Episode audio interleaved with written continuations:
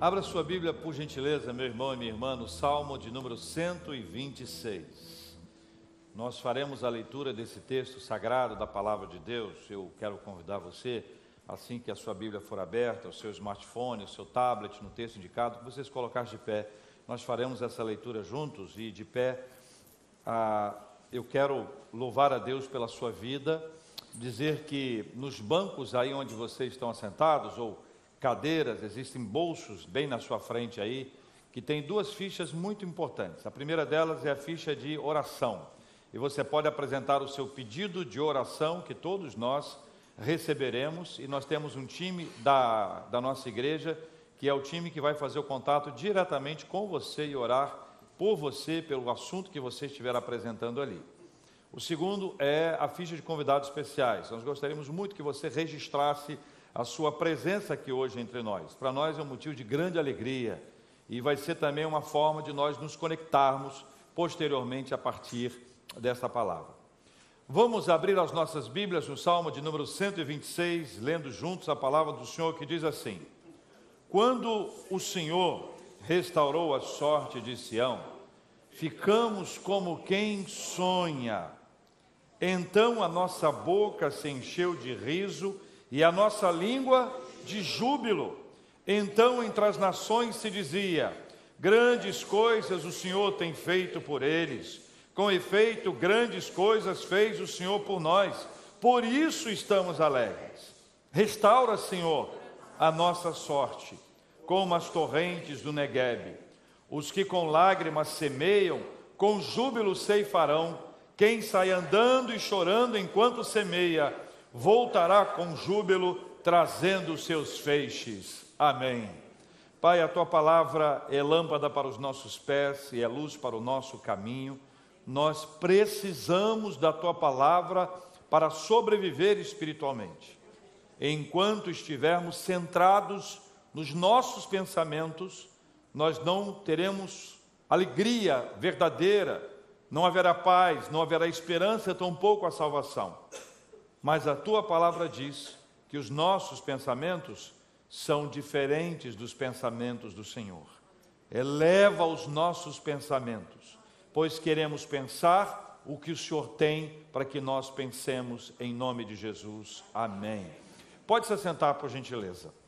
Nós temos uma questão com o tempo que deve ser sempre levada em consideração. A gente briga com o tempo, o tempo é complicado para nós. Esperar é complicado, aguentar algumas questões conforme o tempo é complicado para nós. Nós vivemos sob o domínio do relógio, o relógio não para, o relógio corre, e à medida que esse relógio corre, nós ficamos naquilo que podemos chamar de íntere, né?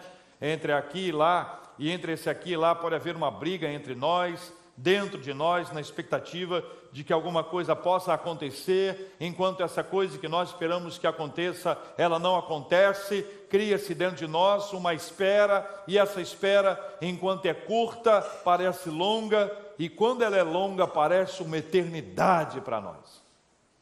A Bíblia fala sobre tempo em vários lugares, mas eu queria pedir a você que mantivesse a sua Bíblia no Salmo 126 aberto e lesse comigo Eclesiastes no capítulo 3. Porque a Bíblia diz que há tempo.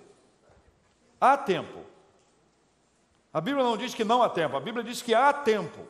E veja em Eclesiastes no capítulo 3, nessa leitura que nós participaremos juntos agora, a partir do versículo 1 diz que tudo tem o seu tempo determinado.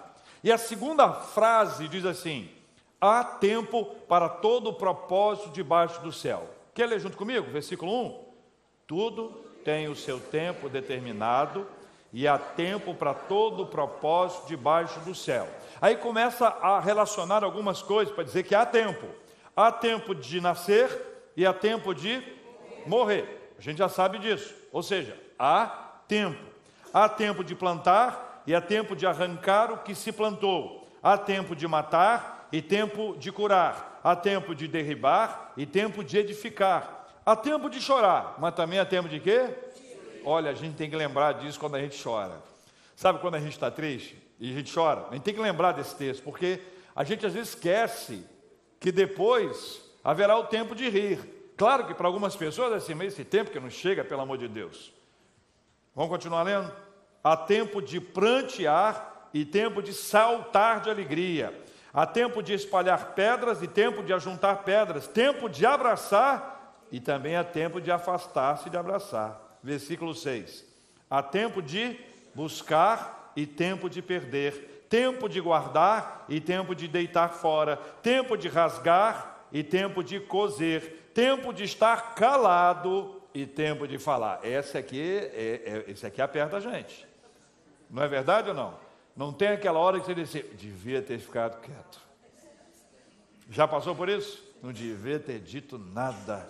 Ou alguns, como dizem assim, eu com essa minha boca grande, há tempo de estar calado e tempo de falar. Vamos terminar, versículo 8: tempo de amar e tempo de aborrecer, tempo de guerra e tempo de paz. Versículo 14: sei que tudo quanto Deus faz durará eternamente, nada se lhe pode acrescentar e nada lhe tirar. Isso faz Deus para que os homens temam diante dele. Aí, conclusão, versículo 15: o que é, já foi, e o que há de ser, também já foi. Deus fará renovar-se o que se passou.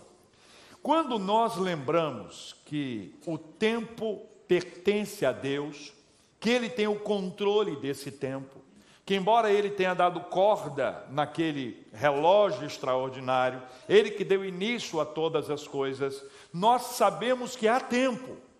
E quando nós lembramos que há tempo, nós devemos guardar e trazer para o coração da gente a essência da palavra que vai nos direcionando para esse comando de Deus sobre todas as coisas e apesar de nós. Um comando que só Deus tem, um controle que só Deus tem, um domínio que só Deus tem. Deus é soberano e em sua soberania ele lidera toda essa estrutura que nós não conseguimos nem imaginar como ela se mantém de pé ou se mantém funcionando ou circulando. A Bíblia vai nos trazer essa mensagem que há tempo para todas as coisas, e quando nós lemos esse texto, o texto do Salmo 126, e nos lembramos do iníciozinho desse versículo primeiro, quando o Senhor restaurou. Esse processo do quando, essa, esse processo da espera, esse processo do tempo, é um processo em que, em muitas ocasiões, nós apresentamos para Deus algumas perguntas. Quando será que isso vai acontecer? Eu fiz aqui uma lista. Primeira, quando será que as coisas vão melhorar? Quando será que ele ou ela vai mudar? Quando será que a cura chegará? Quando será que o salário vai aumentar? Quando será que meu filho nascerá? Quando será que eu vou casar? Quando será que a tristeza sumirá? Quando será? Quando será? As perguntas que nós apresentamos e quando nós as apresentamos diante de Deus, elas são pertinentes, elas são importantes, porque nós estamos conversando com aquele que tem o poder de realizar todas as coisas e com quem nós devemos nos abrir sempre. Quando? Quando? E eu queria desafiar você a entender que o tempo, há o tempo, há o tempo em que o quando acontece, e quando o quando acontece, faz novo o que havia sido destruído. Deus ele tem um poder extraordinário de elaborar uma restauração na nossa vida. O salmista canta: quando o Senhor restaurou a sorte de Sião, nós ficamos como quem sonha. O Senhor ele tem o poder de restaurar, de trazer de volta ao modelo original. O Senhor ele repara, ele traz para a nossa vida essa perspectiva do seu olhar, da sua ação. Deus ele tem esse comando nas suas mãos. Mas há aqui um fator complicador, que é, é simples, mas ele é extremamente complicado quando nós não absorvemos a realidade disso. É quando nós achamos que nós podemos dar iniciativa às restaurações. Quando nós acreditamos que nós temos uma visão macro e que nós podemos elaborar essa mudança, essa transformação. A Bíblia diz que quem restaura é o Senhor. Se é o Senhor quem restaura, nós precisamos aprender a esperar o tempo.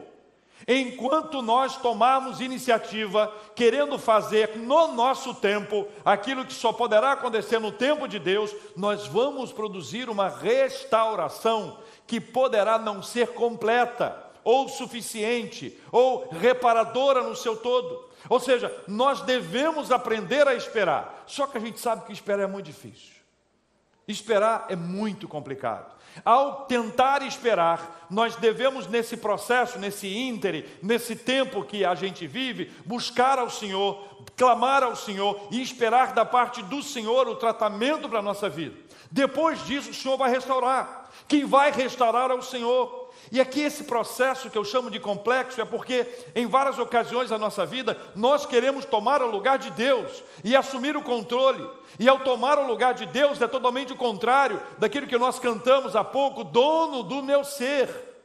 O indivíduo, quando reconhece a graça de Deus, uma pessoa, quando reconhece o poder de Deus, ela se concentra em, em, em, entregar, em consagrar tudo ao Senhor, e esta pessoa precisa aprender a esperar. Enquanto nós tomarmos iniciativas na nossa vida, quando o tempo é da espera, nós vamos nos machucar, vamos nos ferir e também vamos machucar e ferir outras pessoas. É ou não é verdade?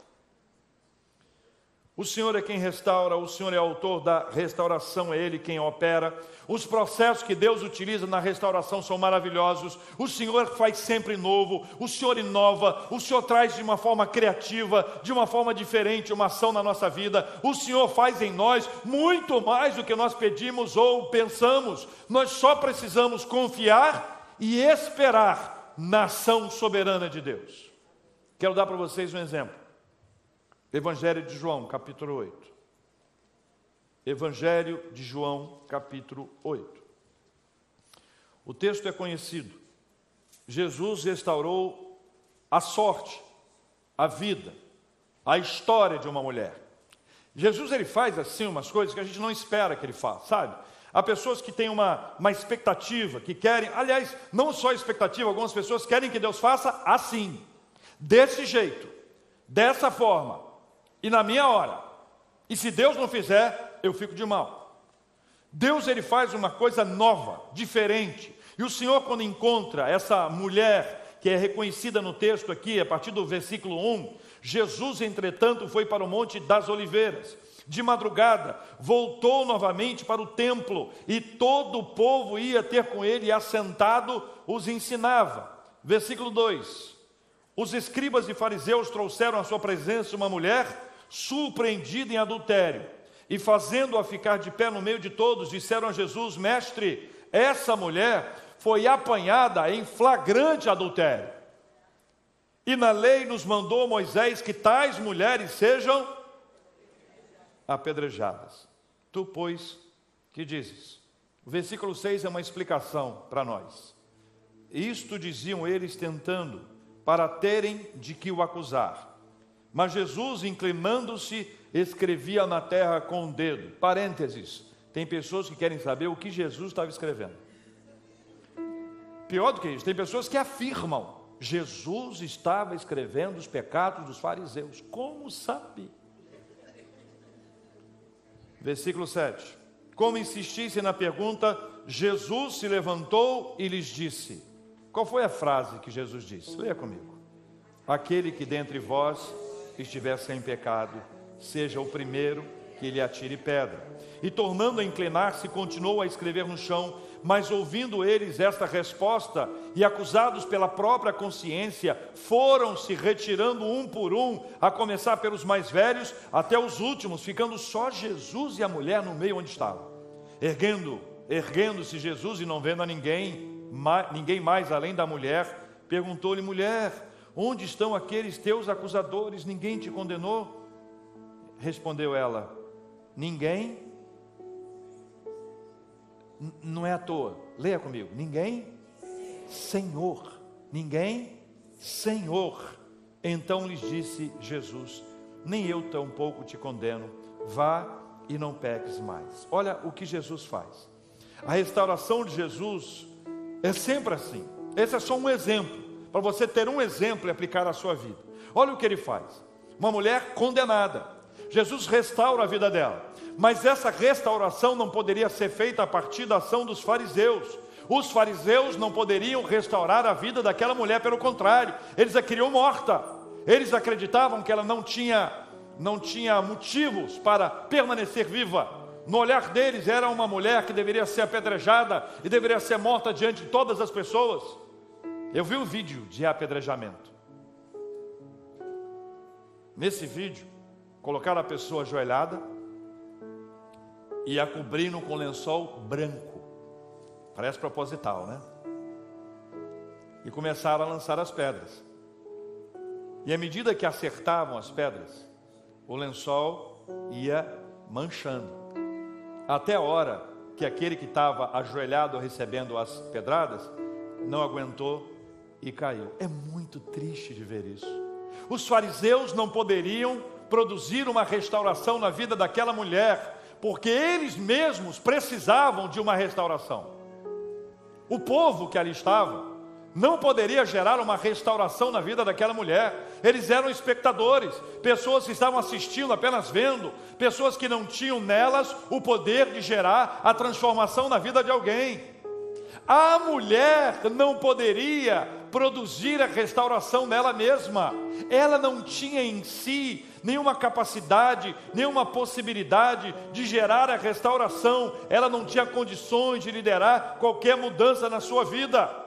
Se ali estavam os fariseus, se ali estava o povo assistindo, se ao centro estava a mulher, quem é que poderia produzir uma restauração na vida dela a não ser Jesus Cristo? E ele fez. A restauração que Jesus faz na vida dela é inusitada. Ninguém esperava. Não era alguma coisa que era aguardada pelas pessoas. É alguma coisa diferente, nova, criativa. É uma saída, uma alternativa. Coisas que Deus faz na nossa vida. Ele sempre apresenta uma nova saída. Ele sempre apresenta um caminho novo. Jesus foi, fez o que nós ouvimos aqui no texto. Aquele que não tiver pecado, atire a primeira pedra. As pessoas deixam as pedras e elas vão embora. Jesus se volta para ela. Jesus estabelece ali o princípio da igualdade. Não havia mais pecadores ou menos pecadores. Jesus diz que tanto a mulher quanto eles eram igualmente pecadores. É algo que a nossa perspectiva teológica nos ajuda a entender. Nós somos igualmente pecadores e necessitamos da graça do Senhor sobre a nossa vida. Jesus não faz acusações, ele faz as pessoas pensarem. Ele não acusa. Jesus não acusa, ele faz as pessoas pensarem. Aquele que não tiver pecado, atire a primeira pedra. Pensem nisso. É como se ele dissesse assim.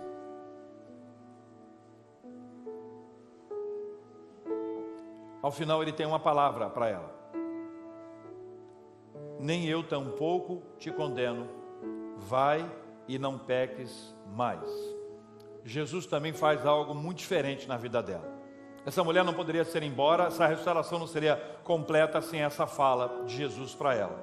Mas Jesus a libera do jugo, o jugo da condenação, o, o peso que estava sobre ela, como uma mulher pega em flagrante adultério, era um peso enorme do ponto de vista espiritual e social. Jesus a libera desse jugo, Jesus a perdoa, Jesus apaga o seu passado e diz para ela: vá e não peques mais. Ao liberá-la desse jugo, ele promove na vida dela um futuro, algo que ela não tinha ela não teria se não houvesse a ação restauradora de Jesus Cristo.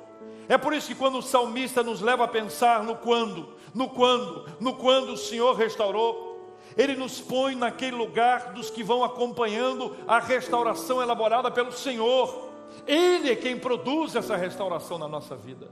Ele é quem produz a restauração na nossa mente, no nosso coração. Ele é quem produz a restauração na nossa família. Ele é quem produz a restauração na nossa existência. Ele é quem gera a restauração. Enquanto ele não gerar essa restauração, a melhor coisa a fazer é orar, é esperar, é esperar, é esperar, é esperar no Senhor. Qualquer iniciativa de autorrestauração seria como aquela mulher pega em flagrante adultério, correr, pegar aquelas pedras e jogar naqueles homens, ou de outra forma, fugir, não enfrentar a realidade. O único que pode restaurar a nossa vida é o Senhor Jesus Cristo.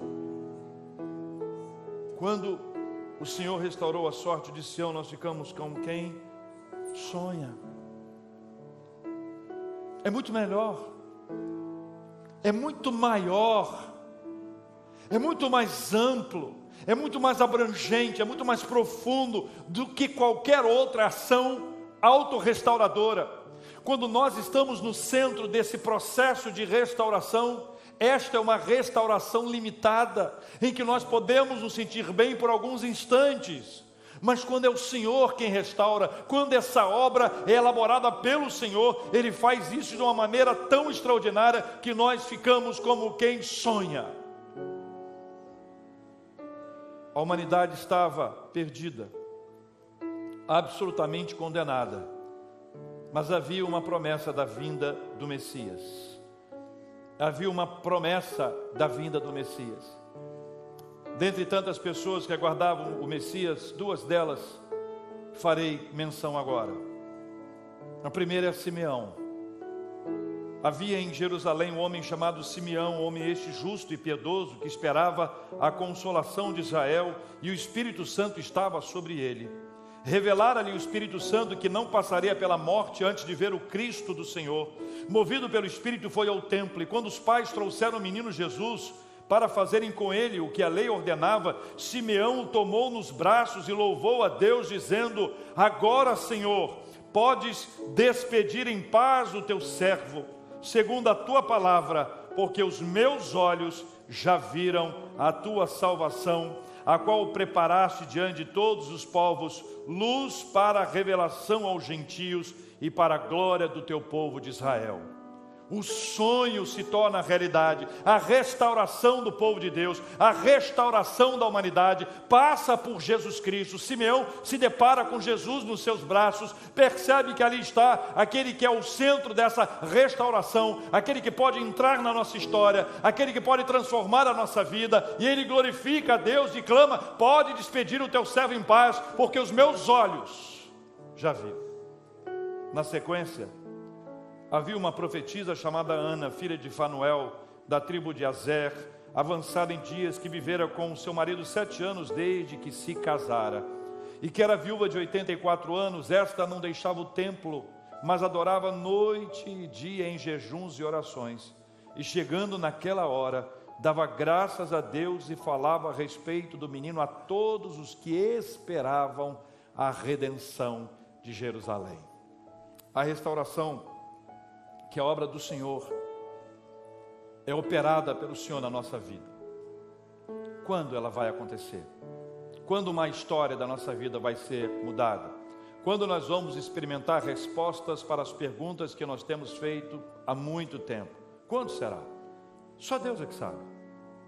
E quanto mais a gente sabe que não sabe, mais a gente precisa estar perto daquele que sabe. Mais nós precisamos nos aproximar dele, buscá-lo de verdade na expectativa de que a hora dele vai chegar porque a Bíblia diz que quando o Senhor restaurou a sorte de Sião, nós ficamos como quem sonha. Haveria, havia a expectativa dessa restauração. A restauração chegou. Simeão recebe o menino, Ana recebe o menino, e Jesus cresce. Pela graça do Senhor, se torna aquele que haveria de redimir todo Israel, mas não apenas o Israel local, na, nacional, mas o povo de Deus. E esta restauração chega à nossa vida. O Senhor restaurou a nossa sorte.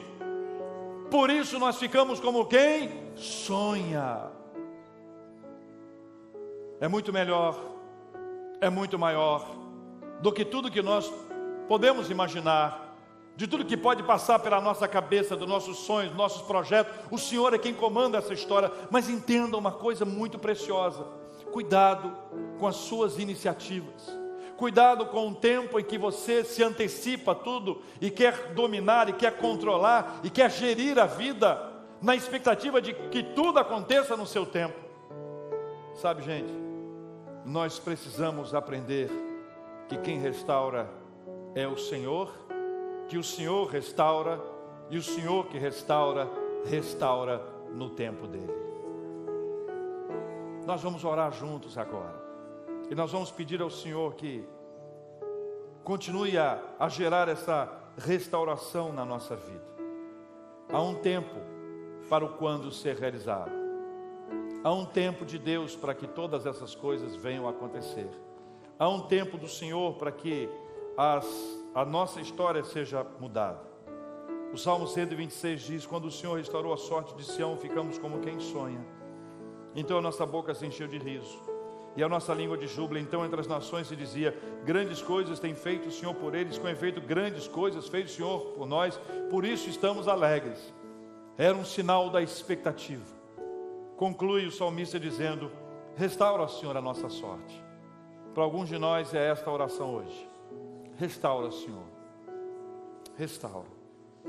A Bíblia diz que os que com lágrimas semeiam, com júbilo ceifarão. E traz esse versículo 6 que é um marco para a minha vida. Quem sai andando e chorando, enquanto semeia, enquanto semeia, não é só andar e chorar. Quem sai andando e chorando enquanto semeia, voltará com júbilo.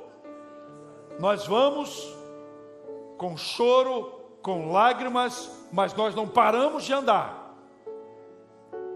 Voltaremos com os feixes e júbilo na presença do Senhor. Vamos orar, meus irmãos. Pai, nós te agradecemos pela tua palavra. Na leitura desse versículo 1 do Salmo 126. Nós sabemos o quanto dependemos do Senhor para tudo na nossa vida e uma vez mais, quando aprendemos sobre o tempo, Quando o nosso quando chegará? É a pergunta que a gente faz, Senhor.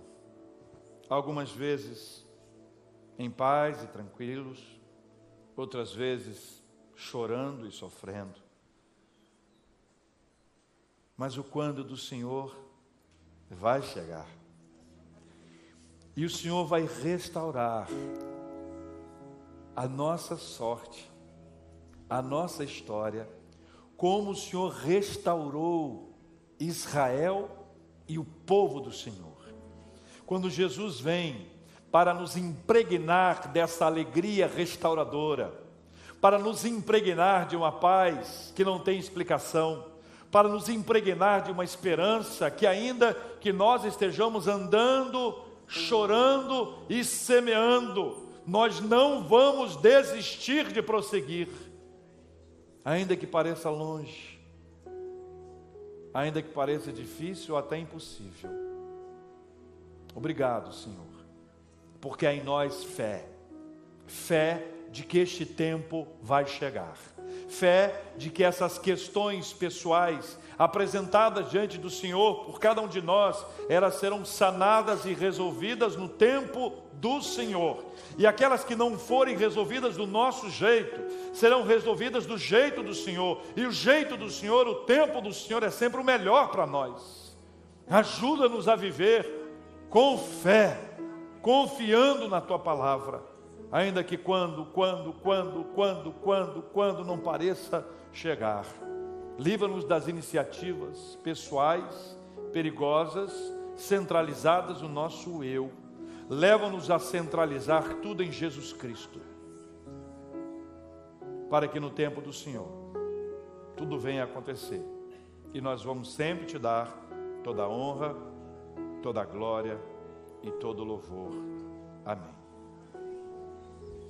Thank you.